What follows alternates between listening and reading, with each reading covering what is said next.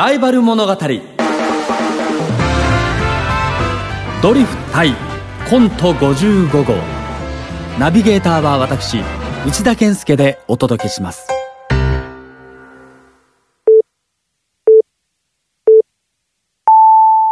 時だよ。行ってみようか。土曜午後8時。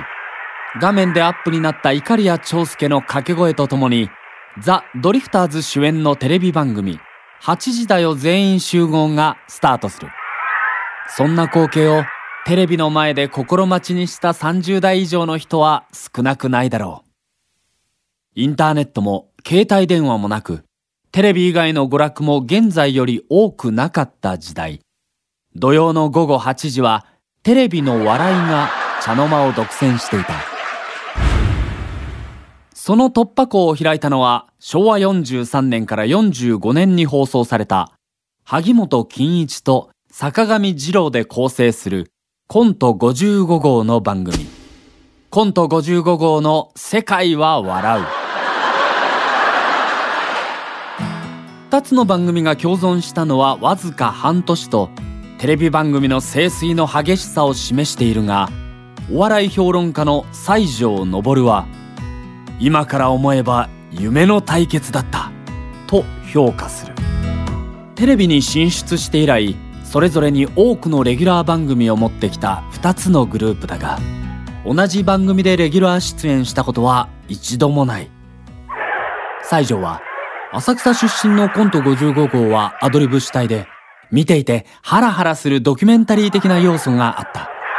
坂上さんの芸風にしてもどこまでが台本でどこまでが本当に困っているかわからないからみんな引き込まれてしまう。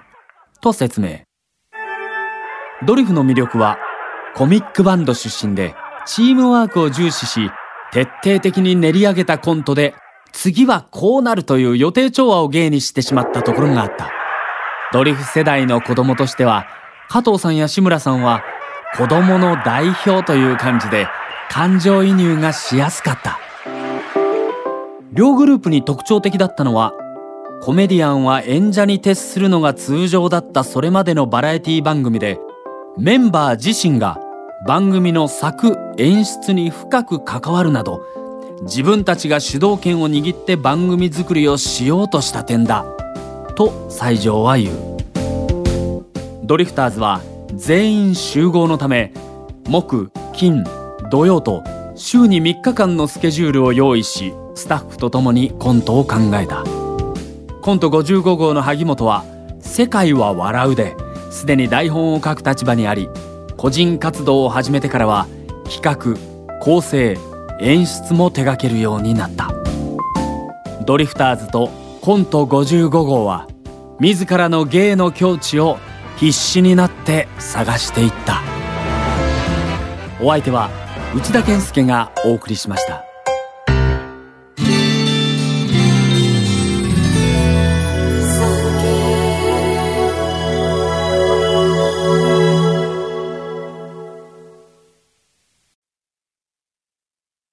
産経新聞社がお届けする戦後史開封。最後までお聞きいただきありがとうございます。番組をフォローすると最新エピソードが自動でダウンロードされるので外出の際にはデータ容量を気にせず楽しめます。番組右上のフォローボタンからぜひフォローをお願いします。また Apple Podcast では高評価とレビューをお待ちしております。